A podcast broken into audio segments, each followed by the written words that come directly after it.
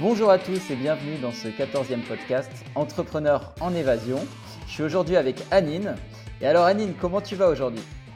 Ça va super bien et toi? Salut Jeff ah, Écoute, euh, au top, au top. Euh, bientôt la fin pour moi. Hein. L'île Maurice finit dans deux jours. On retourne en France pour, euh, pour quelques semaines. On va voir ce que ça donne. J'appréhende un peu, je te cache pas. Ouais. ouais. Euh, je sais pas, là, euh, j'ai entendu quelques petites choses là récemment qu'il euh, il fallait y avait peut-être un nouveau variant en France, qu'il fallait remettre le masque, etc. Je suis plus habitué à ça, tu sais, je voyage, ça fait ça fait 8 mois là, moi je suis en Thaïlande, je suis je suis à l'île Maurice, j'ai plus trop l'habitude. Je t'avoue que quand on m'a dit ça, ça me met un petit coup genre pas trop envie de rester longtemps là-dedans, tu vois. Ouais, tu m'étonnes. C'est que là, là, on est parti encore comme d'habitude, en train de parler comme s'il y avait des gens. Tu parles pas comme ça normalement. Parle-moi, raconte-moi normalement. ouais, mais j'ai pas envie qu'on se fasse striker, mec, si je te parle normalement. non, non, mais je, je parle pas, sur, je, parle pas sur, sur, le fond, je parle sur la forme. ouais, ouais, bah, c'est bien de la forme que je parle. C'est bien de la forme que je parle. Là, je suis diplomate, on va dire. voilà. je te cache pas que moi, je suis complètement déconnecté des infos. Hein, à tel point que là, il y a eu euh, le pire séisme de l'histoire du Maroc. C'est un pote à moi qui m'a appelé, enfin, il m'a envoyé un texto pour me dire euh, Ça va ta famille? Je fais bah, Pourquoi il me demande? Il a peut-être lu un truc avec sa famille et tout, tu vois. c'est Et je mmh. l'appelle et il me fait Mais t'es un touriste de la vie, frère. Il y a peut-être ta, famille qui est morte, t'es orphelin, tu le sais pas. Ouais. même pas au courant. Ah, je parie. Euh, et bah, du coup, bah, je les ai appelés. Tout, non, je touche du bois, tout, tout le monde va bien. Mais ouais. mais ouais, donc je suis pas au courant qu'il y a des variants, qu'il y a des, des trucs comme ça. Et je moi non plus. Ouais, pareil, on me l'a dit. Hein. En vrai, tu sais, moi, les infos, j'ai été marqué en plus quand, quand j'étais jeune. Tu vois, genre, euh, on mettait les infos à chaque euh, repas le midi. C'était horrible. Genre, et on devait fermer sa gueule pendant qu'on écoutait les infos. C'est ça le pire. On n'avait même pas le droit de vivre, tu vois. C'est genre, euh, fermez vos gueules, c'est les infos, tu vois. Ils nous le disaient pas comme ça. Mais, la chance, mais la chance. Moi, mon père, il commentait, il s'engueulait avec la télé et le présentateur. Je te jure. il s'engueulait avec le truc. Oh putain. Moi, c'était mon père qui disait silence. Et ma mère qui disait, ben, on a le droit de parler quand même. Non, c'est les infos. Tu vois. Et je te jure, ça m'a pas manqué. Hein. Dès que j'ai pu m'émanciper, putain, plus jamais j'ai regardé les infos de ma vie. Jamais. Moi, plus les infos, mais moi, je suis toujours addict. C'est pour quand je mange, euh, il me faut un truc, il me faut regarder des trucs, euh, tu sais, des vidéos YouTube ou, des trucs qui me font marrer. C'est, mais c'est, mais ça... va, mais c'est pas, tu, tu manges pas en pleine conscience, t'es pas, tu fais travailler ton cerveau. C'est un gros, gros problème que j'ai moi, tu vois. C'est le mmh. overthinking. C'est mmh. si je sature pas mon cerveau, c'est un truc de malade. Même quand je dors, en fait, pour moi, c'est une horreur de dormir avec, avec une fille. Parce que moi, normalement, je dors avec des documentaires, des trucs et que je mets sur haut-parleur. Et quand je suis avec quelqu'un, bah, je dois mettre un, des AirPods. Sauf que les AirPods, bah, tu te retournes, ça s'enlève. Tu peux pas dormir sur un côté et tout. Et, ça et puis, c'est trop fort, des AirPods. Ouais, je suis d'accord avec toi. Non, mais c'est marrant ce que tu dis parce qu'il y a certains moments de ma vie où je suis comme ça où j'ai vraiment besoin de. sais, moi, de mon côté, j'ai analysé ça. Je pense que c'est pour combler un peu la solitude certaines fois. Parce que j'ai une vie digitale nomade où, quand je suis célibataire, bah, je suis vraiment tout seul à l'autre bout du monde, tu vois. Et, euh, et, du coup, je crois que des fois, tu sais, je me mets des podcasts où je me regarde des films pour ça, tu vois. Et, euh, mais c'est pas tout le temps. C'est pas tout le temps de mon côté, en tout cas. A un truc qui aide beaucoup, j'ai l'impression, pour, euh, pour éviter l'overthinking, mais même si c'est contre-intuitif, c'est la méditation en vrai. Ah non, c'est pas contre-intuitif. C'est le truc qui aide bien évidemment contre le overthinking. Mais c'est tellement difficile. En vrai, pour, j'y ai beaucoup réfléchi. Le sport, c'est pour moi c'est hyper facile maintenant. C'est une habitude. La nutrition, bon bah voilà, arrêter mmh. l'alcool, arrêter plein de choses. Franchement, ça a été simple. Mais avec la méditation, ce qui manque, c'est de pouvoir un peu mesurer, le progrès et tout. Mmh. Et j'ai vu qu'il y avait des casques un peu cérébraux qui permettent de voir les fréquences et tu as des applications qui sont connectées avec ça et qui permettent un peu de, voilà, tu vois un peu tes progrès et tout. Alors par contre, ça coûte, euh, ça coûte hyper cher, mais franchement, je pense que ce sera mon prochain investissement. Parce que ça mmh. me manque un peu ce truc-là de, de me dire... Pardon. À tes souhaits. J'ai mis la clim trop, trop fort. De me dire, euh, bah, tu vois, à quel point je progresse là sur la session. Tu vois, moi je suis, tu, me connais, je suis hyper euh, analytique, hyper voilà. Et la méditation pour moi, même si c'est l'antithèse de ce que je viens d'expliquer, il faut que je puisse le rationaliser. Il, faut que je puisse se dire ah bah là j'ai eu 30 secondes de, pleine conscience. Et dans six mois, ah bah là, je suis monté à six minutes de pleine conscience, vraiment, où je pense à rien, Mmh. et que ça, ça puisse se mesurer un peu dans, dans mes fréquences, euh, Ouais, mes ouais. fréquences cérébrales. Mais tu vois, moi, je, je peux te dire euh, une mesure que j'ai, typiquement de la méditation, parce que là, j'avais arrêté pendant un moment et je voyais que, bah, je voyais euh, que ça allait pas, quoi. Je dérivais un peu, euh, même beaucoup. Et c'est en discutant avec pas mal de gens que je me suis rendu compte que j'étais trop parti dans, dans l'excès sur certaines choses. Et moi, la, meilleure mesure que j'ai, c'est ma tempérance par rapport aux choses qui m'arrivent. C'est-à-dire que là, tu vois, j'ai repris la méditation il y a une semaine. Il y a plein de trucs qui me sont arrivés, bah, comme d'habitude, hein. et tellement plus zen pour les gérer. Je réagis pas de la même manière. Et pour moi, c'est instantané ce tracking, tu vois. Genre, euh, je, je, je m'imagine la situation il y a un mois où je- j'en faisais plus, tu vois, du tout. Et là, maintenant, alors que j'ai repris, genre, tranquille, hein, 10 minutes par jour juste. Je vois plus les choses de la même manière. Hmm, bah, complètement. Tu, tu prêches un convaincu. hein. J'ai déjà médité pendant plusieurs mois à la suite. C'est le meilleur truc. Mais vraiment, hein, de loin, c'est le truc qui est le plus life-changing. Parce qu'en fait, c'est Ouais. quoi la vie? La vie, on pense que c'est ce que... euh, on a cette petite voix dans la tête qui est en train de commenter tout ce qu'on fait. Et cette voix-là, c'est soit elle est là, elle va créer, créer une réalité alternative qui est souvent négative et qui est souvent le reflet en fait de, de toutes nos insécurités, nos croyances limitantes et tout. Soit cette voix-là, pire, elle est dans le futur en train de, créer des problèmes qui n'existent pas encore et des scénarios qui n'existent pas. Soit elle est dans le passé en train de ressasser des trucs qui n'existent plus. Et la méditation, c'est tout simplement mettre ça, baisser le volume de cette voix-là, de ce truc-là, de ces parasitages. Et en fait, si on était né là, maintenant, tout de suite, à l'instant T, tu viens juste de naître, bah t'as aucun problème en fait. Là, on est assis, quel problème on a? Tous les problèmes qu'on a, c'est des trucs virtuels. Un truc hyper mauvais qui peut nous arriver, ça dure une seconde ou deux. Mais notre cerveau, il va en faire un truc qui va durer trois ans. Mm. Ouais, en fait, tu- ce que tu veux dire, c'est qu'on vit pas assez dans le présent, en gros. Ouais, entre Ouais. autres. On vit Mm. pas dans le présent et puis parfois on, on donne du sens à des trucs qui n'ont pas de sens à donner. Ouais, C'est-à-dire donc on quand- projette sur le futur. On- en fait, on projette des choses qui pourraient arriver négatives sur le futur, quoi. Ouais, ça que soit on projette dans le futur, soit on projette dans, dans le passé, soit, enfin, dans, on projette dans le passé dans le sens où il y a des traumatismes passés qui vont nous servir pour Ouais. interpréter des trucs. Par exemple, toi et moi, il y a un même truc qui va nous arriver. On a à peu près, sur certains trucs, les mêmes blessures, mais sur d'autres, on n'a pas du tout les mêmes blessures et les Ouais. mêmes trucs. Et tu vois, quelqu'un va te dire un truc, c'est tout de suite, ça va te faire monter dans les hauts, on va pas respecter, etc. Moi, il y a une situation pareille, qu'il y a un truc, attends, je vais la bloquer, je vais, je vais voilà. alors, et, et on a- on est- et- et alors que la Ouais. réalité, en fait, c'est juste des faits. Et c'est Ouais. ça, en fait, la méditation, c'est apprendre à maîtriser. C'est même pas maîtriser ton cerveau, c'est juste te détacher et vivre l'instant présent, en fait. C'est de l'hygiène mentale, en vrai. plus dur. C'est de Mm. l'hygiène mentale. Euh, honnêtement, moi, ce que je vois, c'est quand je fais du sport, c'est de l'hygiène physique, tu vois. Quand je mange bien, c'est euh, bah, de l'hygiène nutritionnelle et, et bah, la méditation, c'est de l'hygiène mentale. On n'a jamais appris ça. On n'a jamais appris à, à ne pas être prisonnier de nos pensées. Depuis notre naissance, en fait, moi, je vois les choses comme ça. C'est comme si notre ego, et par ego, je veux pas dire quelque chose de négatif, attention. Pour moi, l'ego, c'est le gardien de la personnalité. Mais notre ego nous a toujours aidé à survivre depuis le début. Sauf que au départ, il était juste le pilote de la voiture, tu vois. Et pour moi, le, vrai travail de connaissance de soi, c'est de faire en sorte que ce soit le copilote, en fait, soit le passager, et que ce soit toi le pilote. Et pour ça, il faut faire en sorte de, bah, mettre le calme dans tes pensées. Donc, du coup, de ne pas être victime de tes pensées qui créent des émotions, parce que la pensée crée l'émotion, l'émotion crée l'action, et l'action crée le résultat. Donc, en fait, de ne pas être victime de ces pensées, mais plutôt de, de les laisser passer, tu vois, de les regarder. Yes, ouais, complètement. Et tu parlais tout à l'heure des informations, ouais, c'est vrai. hein, c'est... Je me rappelle, à, à l'époque, c'était en 2016. Ouais, c'était 2016, où j'ai commencé à faire une désintoxication un peu des informations et de la de l'obésité un peu de l'information, tout le temps, moi, pareil, hein, surtout à BFM Business, à quoi ça me sert, comme si j'étais... euh, comme si j'étais Bernard Arnault et que le CAC 40 allait m'aider à faire un truc que j'en ai à foutre. Et le truc est Cyril Hanouna tous les soirs euh, et Ouais. regarder ces émissions-là. Et puis le truc, enfin, la télé m'a beaucoup aidé, attention. C'est grâce à la télé que j'ai appris l'humour. C'est à la française et tout. Quand je suis arrivé en France, mec, mais je, je me suis torché avec la télé internet. J'ai fait en deux ans un rattrapage de l'histoire de France sur les 50 dernières années. Musical, politique, euh, plein de trucs. À l'époque, il y avait juste Dailymotion et tu avais.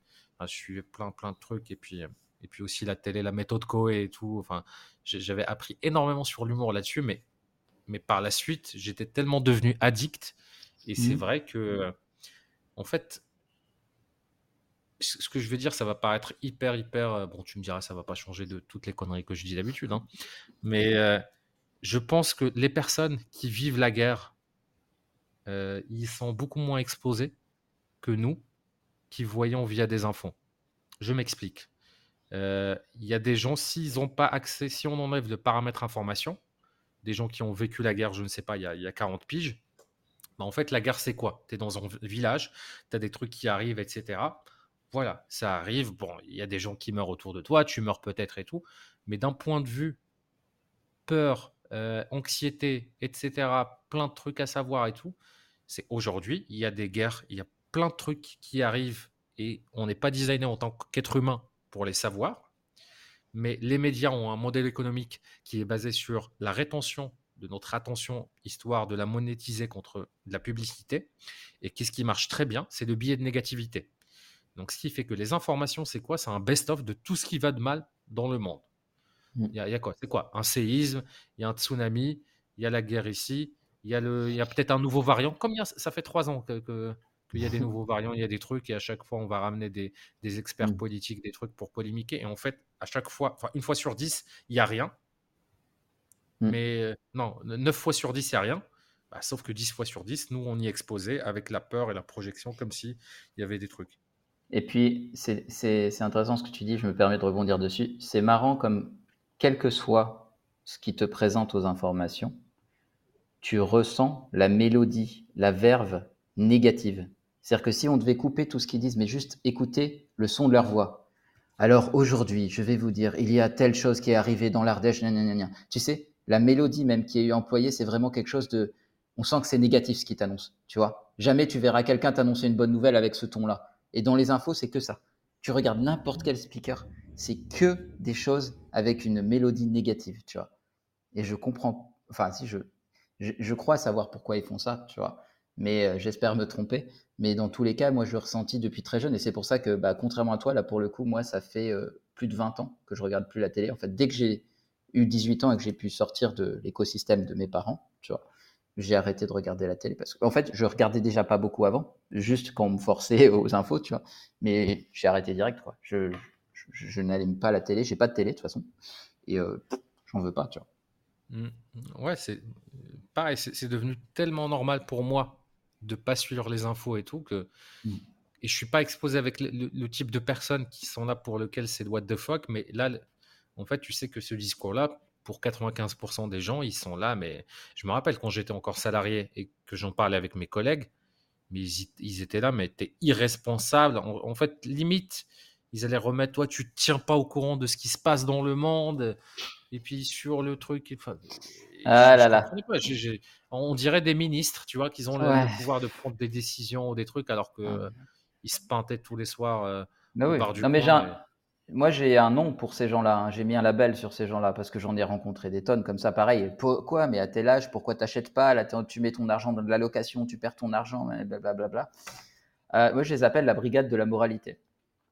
Mmh. C'est des gens qui croient tout savoir mieux que toi, qui s'érigent en moralistes, alors que la morale, même nous, on ne sait pas la définir, tu vois. Qui, qui, est-on pour savoir ce qui est juste ou non, en fait Déjà de base. Mmh. Tu vois donc euh, tout ça, ça m'a toujours fait rire et euh, même ça m'a un peu saoulé au départ, mais après j'ai appris à, prendre sur moi, à les écouter euh, en rigolant doucement intérieurement. Mais t'as que ça et ça, malheureusement, dans le monde du salariat, c'est 90% des gens que j'ai rencontrés. Mmh, et c'est même pas de leur faute, en fait, c'est des schémas qui se répètent. L'école nous forme à apprendre à rentrer dans les cases. Je me rappelle, hein, entre deux profs différents d'économie, de macroéconomie ou de microéconomie à la fac, un que j'ai eu en licence 2 et en master 1, c'était pas du tout les mêmes réponses qu'il fallait faire. Parce que l'un était de gauche et l'autre était libéral. Et donc, du coup, les cours, c'était complètement différent. Et je te jure. Et en fait, qu'est-ce que ça, nous apprend? Ça nous apprend à dire, OK, qu'est-ce qu'on attend de nous de nous? Ça ne nous apprend pas à dire, OK, voici toutes les théories qui existent et tout. Faites votre truc, ce qu'on va, ce qu'on va mmh. voir, c'est le raisonnement. Non, tu lui répondais. Et j'avais un pote à moi j'avais un pote qui était, lui, il était pour le coup, euh, il est un peu moins aujourd'hui. je l'ai revu récemment, mais il était limite marxiste et tout, etc., dans des théories un peu de gauche. Et ce gars-là qu'on avait eu en Master 2, en Master 1, il se clashait tout le temps avec lui. C'est à l'amphithéâtre et tout sur des idées. Mais, euh, mais ouais, enfin, je, je, leur en veux pas. On a tellement de chance et on a tellement de. Ouais, c'est une chance. Faut pas oublier ça. La chance, c'est un facteur. Bien évidemment, la chance n'existe pas si tu fais rien. La chance, c'est un facteur multiplicateur d'action. Peut-être que même as, avec un peu moins de chance, comme j'explique, 0,08% de chance, bon, tu es malchanceux. Mais si tu fais 100 d'action, tu te retrouves avec 80 de résultats. Comme de, tu peux avoir un coefficient 10 de chance, mais tu fais juste 1 et tu as 10 et tu as moins que celui qui est, qui est, qui est malchanceux. Bon, là, j'ai perdu tout le monde. Peux, ouais, ouais tu as perdu tout. Même, ouais, tu m'as perdu. Tu peux pas le réexpliquer en français, s'il te plaît? bah, Mec, tu es ingénieur. Tu as fait une école ouais, d'ingénieur. Oui, bah, justement, c'est pour ça que je te dis de réexpliquer. Parce que là, c'était vraiment pas clair. La dernière fois, tu étais parti sur une théorie comme ça. C'était très compréhensible. Mais là, là, je veux bien que tu réexpliques. Ouais, parce que l'exemple, il était trop extrême. Bah, bref, c'est un coef multiplicateur pour deux personnes qui font 10, 10 unités d'action. On va dire l'action, c'est une unité. Tu passes dans l'action, tu fais du sport, tu, tu, tu, tu, prends soin de toi, tu lances un business et tout. Tu as fait 10 d'action. Ta chance, c'est un multiplicateur. Quelqu'un qui va avoir 0,8 de chance, c'est-à-dire en dessous de 1, il est malchanceux. 1, il est normal. Au-dessus de 1, il est chanceux. Mais mmh. en fait, l'idée principale, c'est que la chance existe, mais c'est à chaque fois alors, c'est pour ça que moi, avant, il, ça me mettait hors de moi tous les gens qui arrivaient après. Ils voyaient ce que tu avais fait et tout, etc. Et qu'ils allaient dire Bah oui, tu as de la chance. Par exemple, quand mmh. j'ai travaillé sur la séduction, bah, le nombre de fois où j'ai entendu des barman, des mecs qui, qui, qui, me voyaient en soirée et qui. Et, mmh. et qui, voilà, et me disaient Bah oui, mais c'est. ah non, non, attends, attends, on a dit sans filtre. Vas-y, continue. J'étais jeune. et qui, et qui me disaient Oui, c'est trop simple pour toi, t'es beau gosse. Et. Yes, c'est bon, tu m'entends? J'ai une notif comme quoi la, la, connexion internet était instable. C'était de mon côté ou du tien? Je ne sais pas, mais ça a l'air de bien fonctionner. Hein. Bon, bah, C'est revenu. Vas-y. Ouais, ouais. Yes. Et donc, du coup, bah oui, mais deux ans avant, tu n'étais pas là quand euh, beau gosse, bah, j'étais puceau, personne ne me parlait, etc. Et pareil dans le business, bah oui, c'est hyper simple pour toi, ils vont t'expliquer exactement tous les trucs. Et parfois, même les trucs qui sont malchanceux, ils vont te dire Bah oui, mais c'est simple pour toi, tu n'as pas, grandi, pas grandi en banlieue. Donc, tu es arrivé, ouais. tu étais tout de suite étudiant, tu as fait ça, etc. Et, et bref, donc, mmh. grosse parenthèse fermée, grosse digression ouais. fermée. Et je sais même plus ce que je disais. Pour que Et juste sur la chance, pour que les gens comprennent bien, parce que maintenant j'ai compris ce que tu voulais dire, c'est qu'en gros, pour toi, euh, l'action que tu mets, elle est importante, mais le coefficient multiplicateur ne fera pas tout non plus de la chance. Donc en gros, quelqu'un qui met par exemple 10 actions en place, qui a 10 unités d'action, s'il a un coefficient multiplicateur de 0,8 parce qu'il n'a pas beaucoup de chance, ça donne 8. Mais quelqu'un qui met qu'une action en place, il a beau avoir un coefficient multiplicateur chanceux de 1,5, bah, ça fera que 1,5 à la fin par rapport à celui ouais, qui a exactement. fait. Ouais, exactement. Ouais. C'est exactement ça. Et donc, il y a ce truc-là de la chance et il y a le truc du potentiel. On ne peut jamais atteindre un truc au-dessus de notre potentiel. Et, et c'est pareil que la chance, c'est un coefficient qui est soit multiplicateur, soit c'est un palier final. Et toi et moi, bah, on a de la chance. La chance, c'est des rencontres, c'est des trucs qui arrivent dans la vie, etc. Et on a un potentiel. Il y a des gens, des pauvres, ils n'ont pas ça. Donc, il faut pas leur en vouloir. Tu vois, faut mmh. pas. Il y a la plupart des gens, ils sont limités dans leur truc. On, voilà, si on sort juste un peu de la France, et même parfois en France et tout, d'un point de vue intellectuel, d'un point de vue savoir, d'un point de vue, en fait, conditionnement de personnes qui, qui, qui, ont été conditionnées de génération en génération parce qu'ils sont agriculteurs, parce qu'ils sont là-dessus. Voilà, on a la chance de voyager, d'aller en Asie, d'aller en Afrique et tout. Bah oui, on a beaucoup de chance et je leur en veux pas de ces gens-là qui pensent que, enfin, qui, qui, font un peu les, les gardiens de la moralité ou les trucs parce qu'en fait, ce qu'ils transposent sur toi, c'est juste leur vision et, euh, et, et, les conseils non sollicités qu'ils te donnent, bah en fait, c'est pour se rassurer eux-mêmes parce que vu qu'ils font pas la même chose que toi, bah non, ils, ils peuvent pas se tromper ou c'est toi, c'est toi peut-être qui dois te tromper ou un truc comme ça. Et, et nous-mêmes, on le fait, on, on, le fait dans le sens inverse. Hein. Avec les gens qu'on va rencontrer, bah, on va transposer notre système de valeurs sur eux. Et parfois, moi, je sais que je dois toujours me forcer à ne pas donner des conseils non sollicités mais avec ma mère, avec des gens de notre entourage qui sont, quand on est en couple suffisamment longtemps, bah, on va transposer ce truc-là sur les autres aussi euh, avec notre système de valeurs. Alors, On va dire, bah oui, coup, mais de, pourquoi tu regardes les infos? Pourquoi tu... de mon côté, j'essaye de pas le forcer. Par contre, si ça vient dans une discussion, oui, je vais le faire. C'est- C'est-à-dire que si ça vient dans une discussion et qu'on se confronte avec nos systèmes de valeurs, je vais dire ce que je pense. Mais j'essaie de pas donner de conseils non Hmm. sollicités. Quand, ouais, quand je dis on, c'est moi, quoi. C'est de manière Hmm. générale, je, je parle pas de toi. Ok. C'est- Yes. Toi, toi, tu le fais pas autant que moi. Hmm. Enfin, tu- autant que je le faisais. Ouais. Yes. Bon, alors Aline, juste une petite question parce que je sais qu'on va en parler quand même, comme d'habitude. hein. Euh, tu es- c'est- c'est- c'est- C'est quoi la dernière dinguerie qui t'est arrivée? La dernière dinguerie qui me soit arrivée. Positive ou négative? Peu importe. Peu importe, Peu vraiment. importe. Euh, Bah, la dinguerie qui, me- qui me soit arrivée, c'est. Ouais, j'hésite vraiment à en parler, mais je vais en parler. Mais hum, en fait, hier soir, j'ai reçu un texto de mon ex-belle-mère. Tu vois, c'est la mère de, de, de, la, fille avec qui j'ai passé près de 5 ans. Et bon,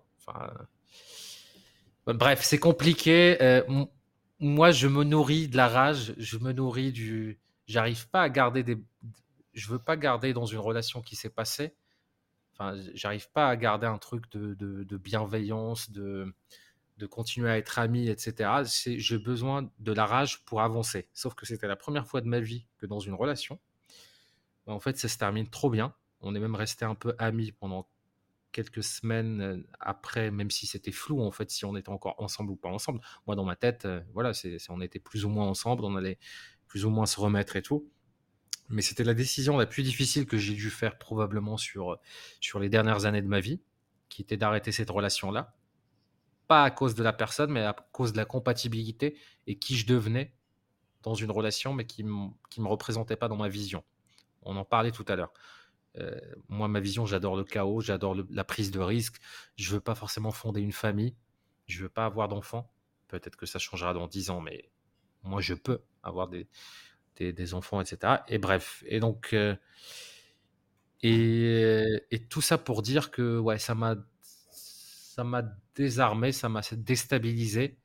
Et la bienveillance de certaines personnes qui, normalement, bah, c'est la mère de, de, de quelqu'un que j'ai bloqué depuis un an, etc., m'envoie un texto pour me demander si qu'elle espère que je vais bien, etc., et que ma famille va bien, parce que ma famille, la plupart de ma famille, ils sont entre Marrakech et Agadir. Moi, ma mère, elle était à Agadir pendant le tremblement de terre, mon père à Marrakech, etc. Enfin, j'ai plein de tantes, etc., qui sont un peu dans les régions qui ont été le plus touchées.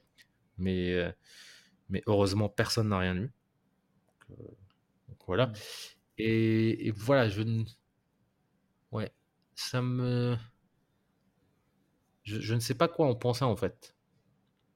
En fait, je, c'est que des trucs positifs, mais j'ai grandi dans un univers de chaos où je me suis toujours nourri du fait qu'on ne croit pas en moi, du fait qu'on me respecte pas, du fait qu'on me rejette, que qu'en fait, en fait, le vrai truc, c'est que c'est que je m'en veux, alors que je veux pas revenir en arrière. Hmm. Mais je m'en veux d'avoir. Mais, mais en même temps, je peux pas être quelqu'un que je ne suis pas.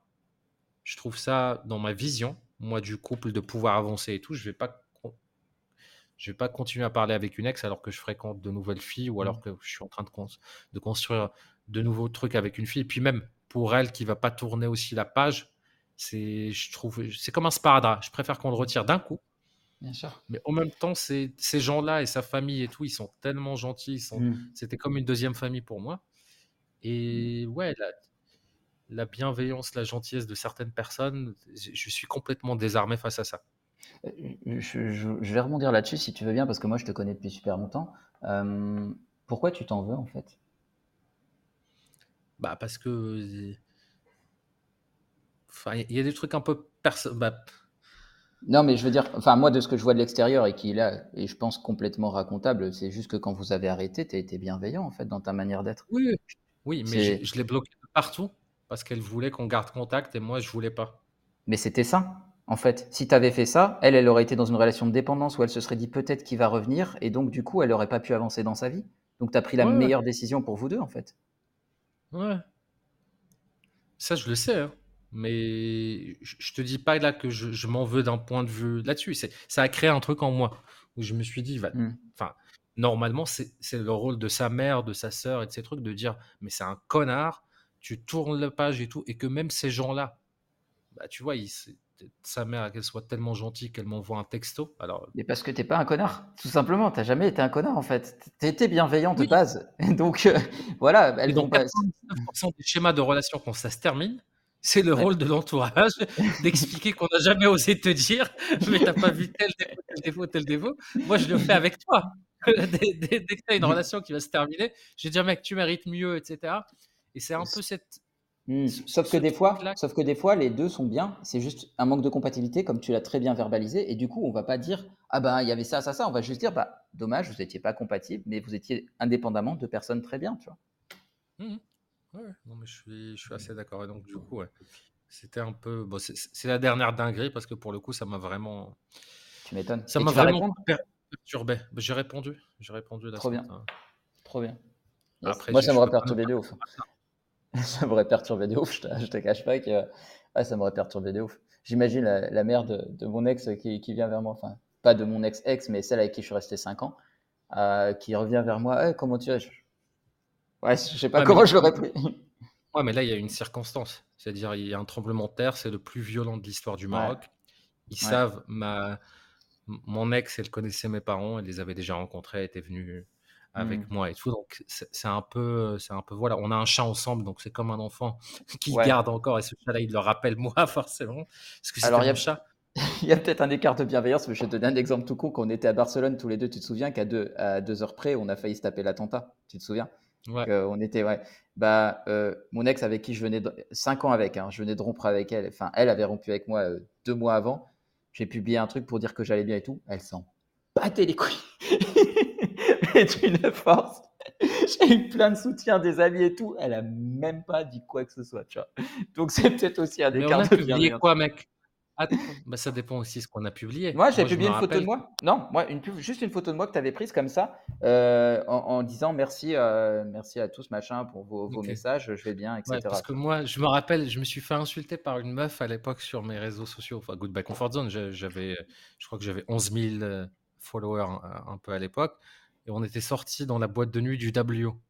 Et du coup, je publiais des stories de là-bas, et moi, Mm. dans ma tête, enfin, euh, enfin voilà, les terroristes, le meilleur truc qu'on puisse faire, c'est qu'ils gagnent pas et qu'ils nous fassent pas peur. Et en Mhm. fait, tu as une connasse qui, est- qui était venue dans mes DM. Et, euh, et parce que j'a- j'avais juste marqué dans la story genre I love this city ou un truc comme ça et Mhm. genre genre l'amour triomphera toujours et elle dans sa tête bah j'étais pour les terroristes parce que je faisais la fête alors que moi j'aurais pu être victime non non mais c'est mec j'ai supprimé le truc même à l'époque tu vois c'était en 2017 j'ai même Mhm. pas répondu j'ai supprimé le truc directement Brigade de la euh, moralité, encore une fois. ouais Les gens qui te disent ouais comment non tu dois penser. Ouais, puis surtout, ils, ils sont pas là. Donc pour eux, Mhm. si tu pleures pas, si. c'est- Ce que je vais te dire, c'est triste aussi. Hein. Je sais pas pourquoi je veux dire ça, parce que là, pour l'instant, c'est vrai que c'est justifié parce qu'il y a eu des milliers de morts au Maroc. Mais sur toutes les vidéos, ils sont en train de crier, de voilà, de surréagir, parce que c'est la culture locale. Les gens, ils ont très peur, ils sont très superstitieux et tout. Euh, à Bali, ils ont plus l'habitude de ça. J'ai, Mhm. depuis que je suis ici, j'ai fait trois tremblements de terre, dont un qui était relativement violent, qui a vraiment secoué le truc. Mais bon, ici, il n'y a pas de, de trucs en hauteur. Et puis, euh, s'il y avait des trucs qui allaient tomber, ils sont déjà tombés. euh, Et il y, il y a 50 piges. hein. Le, le risque pour eux principal, c'est le tsunami qui arrive après. C'est ça, en fait. On a des alertes quand il y a un tremblement de terre et ça dure genre 6-8 heures pour faire gaffe, pour, euh, Mhm. pour faire voilà. Mais le calme des gens ici et leur réaction au truc, c'est ouf. Moi, je me suis endormi déjà, moi, tu, tu me connais, je m'en fous. euh, Ouais, non, mais toi, t'as franchement, toi, toi, t'as une, une approche du risque qui est juste. euh, Parce que moi, le de tremblement de terre, je m'en bats les noix, tu vois. Mais genre, si je sais qu'il y a un potentiel tsunami derrière, je vais pas genre dormir comme un bébé, comme si tout allait bien, tu vois. Ouais, mais j'étais à l'intérieur des terres et puis je savais Ah pas oui, si c'était du vent ou un truc comme ça. Et puis, euh, et puis même, j'ai pas entendu des cris ou des trucs qui peuvent te mettre en alerte. C'était juste Mm. du vent, les gens sont calmes. Mais le lendemain, quand je me suis réveillé dans mon co-living, les mecs, ils m'ont dit, bah, tu, enfin, t'es le seul qui qui s'est pas réveillé, qui est pas sorti de sa chambre et tout pour regarder. Je suis mec, je crois que je me suis endormi 5 secondes après. De toute façon, ça aurait été une belle mort, trop stylé. Et le truc. Euh, Annie, il est mort dans le truc hyper connu, là, le volcan qui. mais toi, mais, mais c'est pour ça, mais c'est pour ça que je veux pas avoir d'enfant. C'est cette liberté-là que j'ai, cette insouciance. Alors, je prends pas des risques inconsidérés, mais je m'empêche pas de vivre. J'ai pas peur de de traverser la route, d'aller faire du surf, d'aller nager avec des requins, d'aller des, trucs normaux, quoi. C'est intéressant ce que tu dis, toi. C'est vrai que j'ai l'impression que tu n'as pas peur de la mort, en fait. J'ai pas peur du tout. C'est franchement, si je devais mourir demain, c'est je suis, je suis quasiment aligné. Alors, j'ai pas fait tout ce que je, voulais faire, mais ce truc-là de la mort, pour moi, c'est ce qui me motive le plus dans la vie. C'est intéressant. Mon facteur motivateur numéro un, c'est-à-dire le, le, le fait que je puisse décider de me suicider ou le fait que je puisse mourir à chaque instant, bah, parfois ça me rappelle à l'ordre, ça me dit bah oui en fait, mec, euh, c'était en train de te prendre la tête pour rien. Ce truc-là, ce, cette personne qui va peut-être te rejeter, ce, allez, cet événement tout seul alors que tu as de l'anxiété, oser prospecter pour signer de nouveaux clients, enfin tout devient en fait, euh, tout devient mmh. anecdotique. Toi, c'est quoi ton rapport à la mort? Ah bah, complètement différent du tien. Moi, je, en fait, dans ma tête, je me dis, j'ai plein de trucs à réaliser et franchement, euh, je serais dégoûté de mourir maintenant, tu vois. Genre, euh, je commence à peine à, avoir ma vraie épiphanie, entre guillemets, où vraiment je, suis beaucoup plus. Euh, bah, on en parlait encore hier, je suis complètement différent de qui j'étais avant, tu vois. J'ai vraiment beaucoup de choses que j'ai travaillées et maintenant j'ai beaucoup plus conscience de, de ce que je veux faire. Je serais dégoûté d'avoir bossé 38 ans pour en arriver là et me dire, OK, quand je vais pouvoir commencer enfin à en profiter, bam, tu vois, je me prends un bus et c'est fini, tu vois. Vraiment. Bah, c'est pour ça que moi j'en profite. C'est pour ça que j'ai jamais eu d'argent de côté. tu, viens d'y assister. J'étais là, je vais avoir un budget.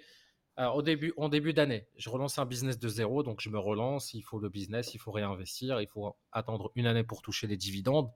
Donc je me suis fait un petit truc, ok, tu, gères un budget, tu vas à Bali, tu fais 1005. Je suis arrivé, c'était 2000, dès le premier mois, dès, la Thaïlande et tout. Euh, je fais rentrer des nouveaux clients, etc. Allez, je compte pas, allez, 2006. et là, je suis plutôt à 3000. et j'ai monté. Je me connais. C'est parce que si je meurs demain, je vais pas mourir avec des trucs. Le seul truc qui me motive, c'est si, si je dois acheter un truc ou si je dois aller trouver de l'argent, je m'en fous. J'ai personne. Qu'est-ce qui peut m'arriver de pire? En fait, c'est quoi? C'est de retourner chez mes parents comme je l'ai fait il y a neuf mois? Il n'y a pas de souci. Hmm. Pas de souci. Je ne ah, suis, pas, suis pas attaché à l'outcome, je ne suis pas attaché à la destination, c'est le chemin qui m'intéresse. Ah mais mec, tu as trop raison, je viens, viens jamais à Dubaï en fait. mec, tu vas venir à découvert au bout du premier mois, ça va être chaud. C'est sûr. Ah oui, ah d'accord. Non, non, mais non, je vais venir à Dubaï c'est pareil, j'ai un mindset qui est un mindset de croissance. Je sais que, que voilà, puis, puis là, je suis, franchement, je suis en train de tout cartonner niveau business, mais trop cartonner en me reposant sur ma putain de zone de confort.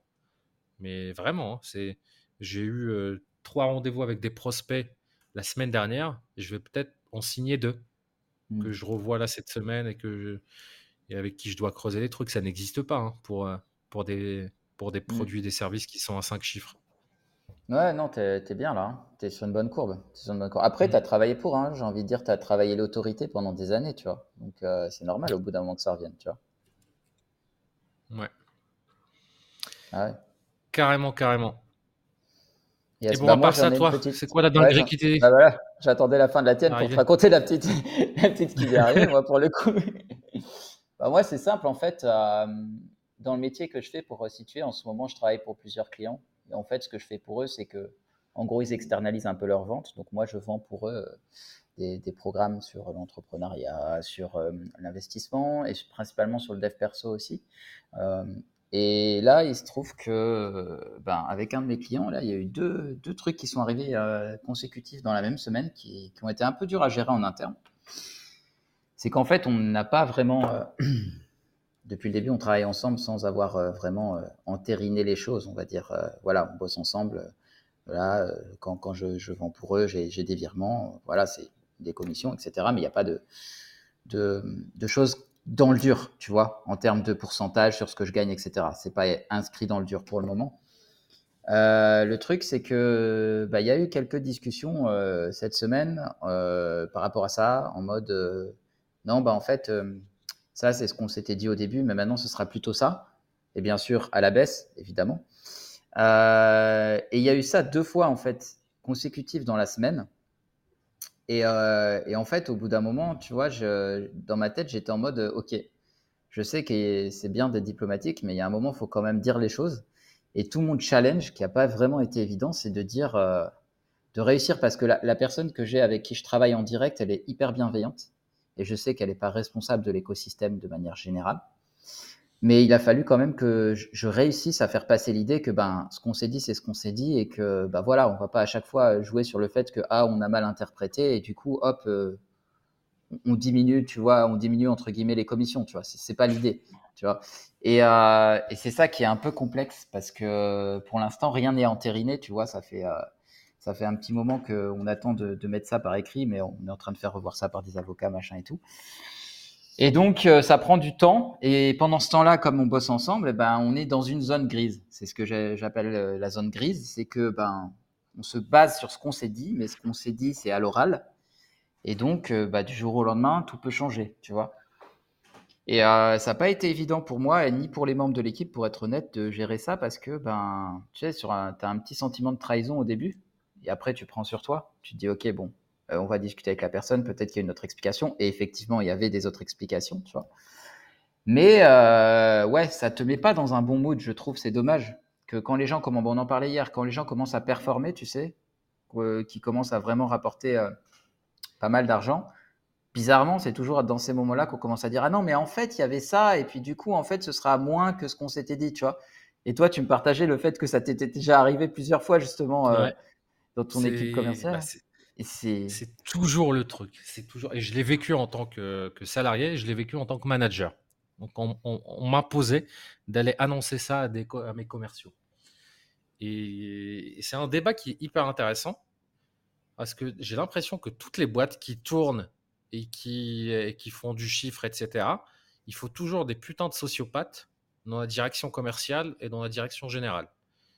C'est-à-dire que honnêtement, des boîtes qui sont bienveillantes, qui. Euh, parce que là, c'est quoi pour, pour qu'on puisse très vite comprendre? On imagine, moi je suis le PDG, on a fait une réunion, c'est quoi les, les, les, objectifs pour l'année prochaine et tout. Allez, là, cette année, on fait 7 millions, on veut aller faire les 10 millions. Donc on va recruter 5 personnes de plus sur, les, sur, sur la partie commerciale. Euh, alors qu'est-ce qu'on a fait sur les précédentes années et tout? Allez, on va leur faire 5% de commission sur le chiffre d'affaires qu'ils vont vendre, en plus de leur, en plus mmh. de leur, de leur fixe. Et voilà. Et là, tu as un, as un dans ta, ton équipe qui vient par rapport à tes calculs et qui te nique tout. Parce qu'en fait, il fait deux, trois fois l'objectif que toi, tu as pensé lui payer. Mmh et au lieu de te dire, bah, c'est super, on est tous gagnants, il a vendu plus, qu'est-ce que tu te dis? Tu te dis non, lui, c'est un salarié, c'est pas normal qu'il gagne plus que moi, qu'il se fasse des mois à 11 000 euros et tout, euh, alors que moi, je suis directeur commercial et je suis à 6 7 000 ou je ne sais pas combien il est et on te convoque dans, le bureau pour, euh, pour globalement te, t'expliquer qu'on s'est trompé, qu'on peut pas, tu comprends qu'on puisse pas euh, continuer là-dessus, et puis ils vont t'expliquer. Hein. Euh, bah, c'est des efforts de marketing qu'on a fait, c'est des trucs, mmh. voilà. Et puis même, tu as un truc où un membre comme ça dans l'équipe, il va, il va créer de l'émulation chez les autres. Donc pour eux, c'est juste le marché, et ils se sont trompés. Et mmh. du coup, ils vont dire, bah non, on peut pas faire ça, ou alors plus comme ça, ou alors on paye pas. C'est quand on, le client paye qu'on paye, mais si le client ne paye pas, alors que eux ils ont des assurances, bah toi tu l'as dans, le baba. Enfin bref, et, c'est l'une des raisons pour lesquelles j'ai quitté le salariat, mmh. où j'étais là, ok, donc tu, fais tout le taf, on te respecte pas. quand tu surperformes, ça joue contre toi. Et puis quand tu fais un record, ça devient le prochain objectif. Ah c'est extraordinaire, tu as surperformé, etc. On va te dire non, c'est la norme. Et à partir de maintenant, il faut plus descendre là-dessus. Sauf que toi, tu sais pas comment reproduire ça. Tu mmh. t'es tellement dépassé. Tu viens d'arriver sur la ligne d'arrivée, on va te dire non, non, Coco, hein, c'est allez, on continue à courir. Et aussi mmh. vite que tu as fait sur les 100 derniers mètres. Complètement. Et ce truc-là de psychopathe, mmh. c'est. alors, est-ce que c'est possible de, de, monter une boîte, qu'elle cartonne, etc et de rester bienveillant à quel point. Euh, parce que j'ai l'impression qu'il faut toujours des gens comme ça qui sont obsédés par les chiffres, toujours plus, plus, plus, plus. Ouais, c'est une bonne remarque ce que tu dis.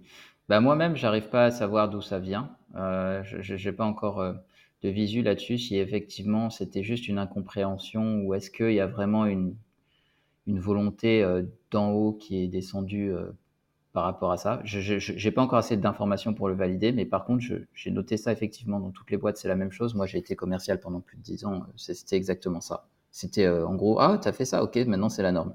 Là, je vais donner un exemple concret qui m'est arrivé. Donc, les deux remises en question là cette semaine, tu sais pourquoi elles sont arrivées? Enfin, je sais pas si c'est lié à ça, mais je vais te donner juste les chiffres. Euh, je vais te donner, non, pas les chiffres directement, mais je, vais plutôt te dire combien on a fait par rapport à la précédente équipe commerciale, entre guillemets, qu'ils avaient. Euh, on a fait x8 par rapport à la précédente équipe commerciale. Voilà, sur, sur leurs précédents chiffres. C'est-à-dire, c'est le même, le même nombre de personnes, le même nombre de leads, les mêmes produits, et vous avez fait x8. On a fait x8. Euh, alors, je ne sais pas si c'est les mêmes produits. C'était l'équipe commerciale qu'ils avaient avant pour vendre leurs produits. Là, on a un nouveau produit qu'on vend. Mais sinon, tout le reste, c'était déjà là-bas. Euh, ils avaient déjà. Et on a fait x8, en gros. Voilà. Et, euh, et, suite à ça, moi, je me suis dit, c'est quand même vachement bien ce qu'on a fait. Je veux juste pas donner le chiffre clair. Mais, ouais, non, mais là, c'est pas plus 20%. Non, voilà. 8, attends, voilà. Mais voilà, disons que ce qu'on a fait, ce qu'on a fait en, en l'espace de trois mois, c'est une dinguerie, tu vois. Et, euh, et, concrètement, en fait, moi, je me serais plutôt attendu à l'inverse, tu vois, genre, putain, mais les gars, on va vous donner une prime d'équipe, c'est trop bien, et bravo pour ce que vous avez fait, et continuez comme ça, c'est excellent. Bah non. Sur une semaine, on a eu deux annonces qui étaient plutôt dans l'autre sens, tu vois, et du coup, je, je trouve que c'est pas, c'est pas stimulant, tu vois. Je trouve ça hyper mmh. dommage de, de voir ça, les choses comme ça. Ouais, mais à quel point tu peux avoir l'argent en tant que valeur haute dans ton système de valeurs et, et, avoir aussi la bienveillance qui va, enfin la bienveillance, je ne sais pas ce que, comment on peut appeler ça. En fait, c'est quoi? C'est de la générosité, c'est la bienveillance, c'est le, mmh. le partage, c'est le sens de l'équipe, c'est voilà parce que toi et moi, bah, notre réflexe c'est de dire bah on va encore donner plus et on va tous gagner mmh. et tout. Mais toi et moi, on fait pas l'argent que ces gens-là font. Ouais, c'est une vraie question. on va arrêter de se mentir. Je suis complètement d'accord avec toi. Et c'est une vraie question parce que je me dis que quand tu ce. Si on est comme toi et moi, je pense qu'en fait, notre croissance, elle sera beaucoup plus lente que la leur. Parce qu'on va avoir. Même pas la croissance. Est-ce qu'il n'y a pas un plafond? Est-ce qu'il n'y a pas un truc euh, Je pense pareil. Je pense pas. Je te donne mon avis. je pense que c'est juste que. C'est juste que. Je ne pense euh, pas non plus jusqu'à preuve du contraire. Ouais, c'est juste que comme euh, on veut donner tout de suite, répartir quand, quand on gagne de l'argent, et ben forcément on va, on va moins réinjecter dans la boîte en elle-même, et donc du coup peut-être qu'on croîtra un peu moins vite. Mais, euh, mais je pense que sur le long terme, c'est plus harmonieux, tu vois. Je préfère me dire qu'il gagne euh, peut-être 10 euh, millions de plus que moi, mais que moi, je suis bien avec les gens qui m'entourent et que je gagne déjà quand même plusieurs millions, tu vois, que me dire, OK, j'ai fait 100 millions, mais par contre, mes employés, dès qu'ils peuvent se barrer, ils se barrent et qu'ils me trouvent que je suis, je suis un vrai connard, tu vois. C'est pas, mm. je pourrais pas, je pourrais pas vivre comme ça, tu vois. Bah, bah, ça veut dire que la valeur autre, la valeur interaction humaine et tout, c'est plus important que la valeur argent. En fait, c'est ça. On comprend jamais ce que c'est qu'un système de valeur. Un système de valeur, c'est ce qui nous permet de prendre des décisions, d'être aligné avec certaines décisions qu'on prend ou, ou désaligné. Par exemple, si tu fais un truc où tu mets l'argent avant l'être humain ou avant Enfin, voilà, si mmh. tu es en couple avec la personne qui est avec toi, etc. Mais dans ton système de valeurs, c'est l'inverse. Tu te sens mal. Et ça, c'est être désaligné avec son système de valeurs parce que tu te dis, attends, j'ai fait un truc mal parce que ça, c'est plus important pour moi que ça, mais mes actions ne reflètent pas en fait ce que je pense et je m'auto-juge. Et, et je ne sais pas à quel point en fait, faudra certainement lier ça à son système de valeurs pour que l'argent soit une conséquence et non pas une fin en soi, mais aussi quand tu mets les autres, ben moi je me rappelle, je, dans mon management, euh, quand je suis, enfin quand je suis le, le, fondateur, pas quand je suis manager, parce que quand tu es manager, en fait, tu dilues la pression, tu, en fait, tes managers, c'était pas, tu leur dis, bon, bah, les connards en haut, tu sais ce qu'ils disent, allez, on laisse passer les gars, cartonnez-moi les chiffres et, champagne pour tout le monde. Quand c'est toi, bah, moi, j'avais l'impression que j'oscillais entre bienveillance extrême, compréhensivité, etc. Et j'avais l'impression que voilà, ça suivait pas jusqu'à ce que les chiffres, bah, en fait, ils mettent en danger la boîte. Et la rigueur absolue, euh, coup de pression, truc, etc. Bah, bien évidemment, toujours en restant bienveillant dans les, dans les limites de, de la Convention de Genève. Hein. Il n'y a pas de, harcèlement ou deux trucs, Mm. mais, mais les, les êtres humains aussi en face, on revient au premier sujet de débat sur qu'on a tous le même, pas le même potentiel, pas les mêmes responsabilités, pas la même vision. C'est euh, toi et moi à quel point on ne représente pas en fait le salarié moyen ou le freelance moyen ou le Mm. prestataire moyen d'une boîte. C'est hyper simple, c'est qu'on va pas continuer à le faire. Bah, moi, je le fais plus. Toi, tu, tu, tu, Mm. t'es- tu, t'es plus salarié non plus. On on n'est pas resté salarié parce qu'on a le mindset entrepreneur et, et qu'on qu'on sort du cadre, qu'on fait plus que ce qui nous est demandé. qu'on Bien sûr, Voilà. c'est ça. Et j'ai l'impression que ces gens-là, à chaque fois, on s'attend à ce qu'ils soient comme nous, nos salariés. Mais Mhm. quelqu'un qui est comme toi, bah, il va monter une boîte en fait, s'il est exactement comme toi. Il va, Ouais, pas ça. travailler pour toi. Je suis d'accord avec toi, à 100%. 100%. Et euh, ouais, non, c'est c'est- c'est ça. Mais juste, euh, heureusement quand même qu'il y a des gens qui, euh, qui ont un peu les deux, j'ai l'impression, parce que pour le coup, la personne avec laquelle je suis en direct, qui est manager, entre guillemets, euh, de, la boîte, et a plutôt cet aspect bienveillance. Mais c'est vrai que euh, de l'extérieur, c'est... euh, si en tout cas c'était voulu, c'est que c'était pas des mauvaises interprétations, c'est toujours difficile, effectivement, en tant qu'humain, de se dire, ok, en fait, je suis pas suis pas reconnu à ma juste valeur, presque, tu vois, genre, c'est, c'est dommage, c'est dommage. Mais bon, voilà, c'était une petite dinguerie qui m'est arrivée cette semaine, qui m'a pas mal mis à l'épreuve, hein, je te cache pas, parce que deux fois en une semaine, c'était, c'était, c'était chaud. mais, euh, mais voilà, ça s'est, euh, ouais, ça s'est bien passé. On, a discuté comme des adultes et voilà, ça s'est, ça s'est réglé. Mais euh, ouais, je pense que c'est important de, se rendre compte de ce que tu dis là, cet aspect quand tu commences à grossir et quand tu commences à travailler avec des gens qui sont dans des, en plusieurs, plusieurs millions, plusieurs dizaines de millions d'euros, cet aspect un peu, euh, eux en général, ils ont vraiment la valeur argent qui est importante et cet aspect un peu moins humain, tu vois, faut y être préparé parce que sinon c'est, euh, un peu compliqué quand tu te le prends en pleine face. Mm. Yes, ouais, carrément. Donc, du coup, re- retour en France? Ouais, ouais, ouais, retour en France pour voir la famille et les amis là. Euh, Tu pars quand? pendant... Ouais, bah, je pars euh, demain. Je pars demain. Euh, je prends l'avion, j'arrive, je prends l'avion le soir et j'arrive à 5h30 du mat à Charles de Gaulle à Paris.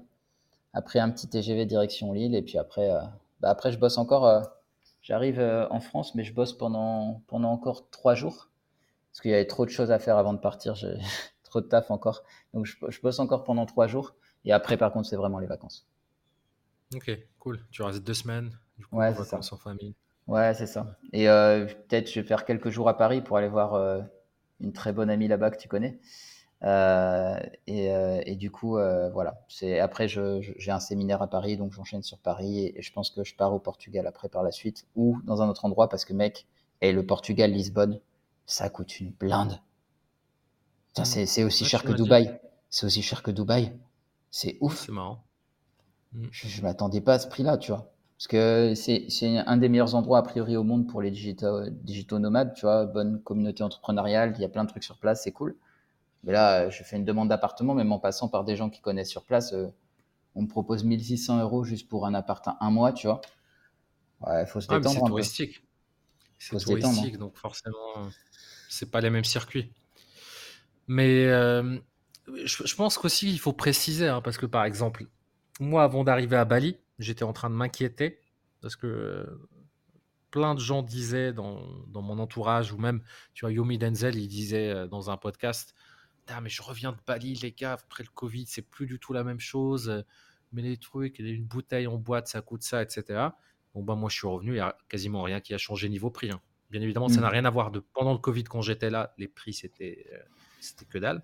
Mais avant, c'est la quasiment la même chose. Il y a toujours plein de budgets, sauf que tu as un filtre de réalité où bah, il est hors de question que tu considères certains logements, certains trucs. Et pour nous, on veut garder le même standard que tu as en Thaïlande, que tu as à Bali, et aller transposer à Dubaï, à Paris, à Londres. Et que parfois, ce truc-là qui. Non, non, je t'assure, mec, euh, Portugal, tu, même un bateau, c'est 1000 balles. hein. Si tu veux dormir dans un bateau, c'est 1000 balles. hein. Vraiment, j'ai regardé n'importe quel euh, genre À logement Portugal, décent. Lisbonne. Lisbonne, ouais. Euh, N'importe quel logement décent, mec, c'est hors de prix, vraiment. J'ai pas compris. Il y a plus de choix à Dubaï, vraiment. C'est pas une blague. Ouais, C'est vrai que j'étais surpris par Dubaï quand j'ai regardé des apparts, des trucs qui étaient, Mm. Qui étaient bien situés en plus. Ouais, Et je m'attendais pas à ce que ça soit en fait des, des- de super euh, Airbnb à 1005, euh, ouais, 2000. c'est ça. Il y en a même qui sont à 1000, mais Enfin, Moi, c'est pas le standing que. Alors qu'au Portugal, franchement, même en cherchant comme un malade, en dessous de 1300 euros, j'ai rien trouvé. Et je parle pas d'un truc de ouf. Hein. Vraiment, pas un truc de ouf. Mais mec, mais mec, va vivre un peu. Va mmh. vivre, c'est bon, tu fais de la thune, tu veux. Non, non, non. tu fais de la monnaie un peu. Non, non, non, j'ai des projets là, mec. Moi, je me dois mettre de côté pour ce que je t'ai déjà dit. Là, il y, a plein de trucs qui arrivent là en dépenses euh, sur moi, même pas en investissement plutôt. Sur moi, euh, non, je mets de côté, c'est mort. Donc, euh, je vais pas aller claquer ça dans un logement alors que je peux avoir le même logement dans un autre pays qui me coûte deux fois moins cher, tu vois. Mmh. Là, j'ai. Bah, vivement qu'on ait ce même type de discussion dans en huitième ou neuvième année du podcast et qu'on dise, mec, c'est trop cher, ma euh, mec, je trouve un truc, je trouve rien en dessous de 25 000. c'est abusé. La Mamonia de Four Seasons, c'est abusé. Ils nous donnent même plus les peignoirs. Euh. ouais, grave. Non, mais complètement. Mais après, tu sais, en Europe, c'est, j'ai envie de dire, c'est un peu monnaie courante, hein, ce, ce, type de tarif-là. On en parlait, on rigolait la dernière fois, mais Lille, c'est quand même pas la capitale, enfin, c'est pas la capitale touristique du monde, tu vois t'as vraiment pas forcément envie d'y rester longtemps. J'ai regardé les Airbnb là-bas, mec, c'est du délire total. Ouais, c'est du délire. Puis même, ah, mais ils sont en fait, le, prix d'un Formule 1 ou de l'hôtel le plus pété à Lille ou à Paris et tout, ah, c'est le prix d'un 4 étoiles ici à Bali. C'est même 5 étoiles, etc. Je voulais me rapprocher de ma famille, donc je voulais prendre un Airbnb. Tu vois, j'ai juste fait une projection, même en un mois. Tu vois, j'ai regardé un mois. Au pire, je restais un peu plus longtemps et tout. J'étais à 1500 balles, mec. À Lille. Pour ceux qui ne nous écoutent pas, c'est l'endroit où il y a le plus de grisaille, il n'y a pas d'ensoleillement, tu vois. Alors j'aime bien la ville, hein. moi je suis né là-bas, donc c'est cool. J'ai mes racines un peu là-bas, mais il faut arrêter les conneries, tu vois. C'est complètement hors de prix. C'est complètement hors de prix. Donc, euh, ouais, en fait, je pense qu'il y a une, vraie inflation sur les logements de manière générale, et en Europe en tout cas. Et que du coup, euh, c'est vrai que l'Asie, pour ça, c'est le méga bon plan, quoi. Yes, ouais, bah l'Asie, enfin, il y, a plein d'autres endroits. Hein. Et en vrai, il y, a plein de bons plans qui, qui, sont. Voilà. En fait, à partir du moment où tu vis en dehors du système, c'est-à-dire que bah, tu as tous les connards qui prennent leurs vacances en même temps. Juillet, août, ils sont là et tout coûte 4000 balles, 5000 balles pour des trucs pétés en Côte d'Azur. Moi, je me rappelle, j'avais un appart à, côté de Cannes, c'est à 10 minutes à pied, ça s'appelle Cannes La Boca, dans une résidence Pierre et Vacances. J'avais un appart qui donnait avec, une, avec piscine en résidence, etc. C'est un il y a une chambre, il y a un séjour. J'avais une vue qui donnait directement sur la mer, première ligne, truc de ouf et tout, et que je payais 900 balles par mois. Le même truc, il se, loue, euh, il se louait 900 balles par semaine. ouais, pourquoi? Parce que je pouvais, j'y étais en mars, avril. Ouais, ouais ce truc-là, ce truc-là, au moment du festival de Cannes, tu fais x4 ah, sur le logement. Ah, ah oui, plus que non, x4 c'est l'été. Sur le festival de Cannes, en vrai, ils font. Euh, c'est abusé, c'est 300 balles la nuit minimum. Ouais, ouais, non, c'est un truc de malade, complètement. Et c'est ça le pouvoir, en fait, un peu d'être complètement libre, d'avoir un business où tu peux gérer comme tu veux de partout dans le monde. En fait, tu peux avoir une putain de qualité de vie. Bah, c'est Tim Ferriss qui a démocratisé ça en premier, le concept de digital nomade, de, de richesse relative, etc. Mais je pense en plus qu'on peut même y rajouter une notion de temporalité relative où tu peux tourner entre des endroits là où c'est euh, là où c'est moins fréquenté, là où tu as moins de personnes, que des avantages. Moins de touristes, moins d'insécurité, plus de qualité de vie. Et les prix, bah, en fait, qu'est-ce qu'on veut nous tous dans la vie? On veut pas devenir riche. On, 10, 000 euros, ça veut rien dire. Si 10 000 euros, tu peux acheter avec ça, ça, ça et ça et ça, ça, c'est de la, de la richesse qui correspondent à ça. Et parfois, 10 000 euros, 10 000 euros à New York vont, va correspondre à, un équivalent de qualité de vie à peut-être 1500 balles à Bali. Hmm. Ouais, clairement. Clairement, non mais complètement. En fait, ce qu'on veut, c'est la liberté, quoi. La liberté de pouvoir avoir notre confort, de pouvoir voyager, de... c'est tout. C'est ça qu'on achète. Donc, euh, c'est important, c'est important. Et, euh, et c'est là où il faut faire les bons choix, tu vois. Là, pour l'instant, je sais que moi, mon choix, ça va être euh, focus pour investissement sur moi, parce que c'est important et que j'aimerais bien d'ici la fin de l'année pouvoir aller à Dubaï, comme je t'avais dit. Donc euh, ça, ça coûte quand même. Euh, si tu veux créer ta société à Dubaï, ça coûte une certaine somme. Donc il faut que je mette ça de côté. Et mais une fois que ça se sera fait, ouais, je vais, je vais upgrader au fur et à mesure mon confort. Déjà là, j'ai un peu upgradé, tu vois. Mais oui, oui, je vais upgrader au fur et à mesure. Yes, cool, cool. Cool, bah, ça, fait des futurs sujets de, discussion et d'échange, notamment quand tu seras à Dubaï avec tout ce qu'on projette. euh, sur Dubaï, etc. et voir un peu la réalité parce qu'en vrai, on a, on a, tous. Tu peux pas, tu peux pas être français et ne pas avoir de, de, des préconfigurations mentales négatives sur Dubaï. Pourquoi? Parce que les, gars de la télé-réalité, parce que les escrocs du CPF, parce que les bah escrocs du trading, de, de voilà, sont là-bas et on a cette mauvaise image-là de, de Dubaï en France, ce qui est, ce qui est pas du tout le cas. C'est marrant. Hein. Si tu, vas aux États-Unis, un Américain, tu lui parles de Dubaï, c'est pas du mmh. tout la même chose. Hein. Ah ouais, non, mais en France, on a l'ouest sur pas mal de sujets. Dès que ça traite à l'argent, en fait, dès que tu mets le paramètre argent dedans, on est à, on est à la masse. On a la masse. Yes. Bon, mec, c'était un plaisir. Ouais, pareil, comme d'hab. 14e épisode. Yes. Je te laisse trouver un titre euh, super génial, comme d'habitude. Ouais, t'inquiète, t'inquiète. Je suis tué. bon, les amis, c'était le 14e épisode de d'Entrepreneurs en cavale. Non, c'est quoi? C'est 10 ans de cavale. Entrepreneur en évasion, mais je vais changer le titre en fait. Je vais garder le 10 ans de cavale, mais il faut un truc parce qu'en vrai, on s'en fout de l'entrepreneuriat. On a fait le tour en 10 épisodes. Je veux pas qu'on fasse un, un, podcast où on parle, oui, les 5 étapes pour. Euh, bah, humain en évasion, c'est pas mal. Humain en évasion. Ouais, humain, non, c'est pas. Ça, ça te ressemble. Ça me ressemble pas, moi. Humain en évasion, etc. C'est fou. Un truc qui nous ressemble tous les deux. Ah bah, bonne chance, hein. bonne chance. On est les... ceux qui se ressemblent le moins. les gars, si vous avez des idées, hein, n'hésitez pas à balancer en commentaire. Hein, parce que là, euh, les gars, les gars, mais c'est qui les gars? C'est toi et moi qui. Les trois mecs, les trois mecs qui nous écoutent là. Je sais pas, c'est vrai qu'il y a des statistiques. Alors c'est pas trois. Hein, on est près d'une centaine, sans publicité, sans rien. Je ne sais pas qui, sont ces personnes-là. Enfin bref, à la semaine prochaine. On continue de documenter notre processus. Ça va durer 10 ans. On est déjà à la 14e semaine. Sur 520.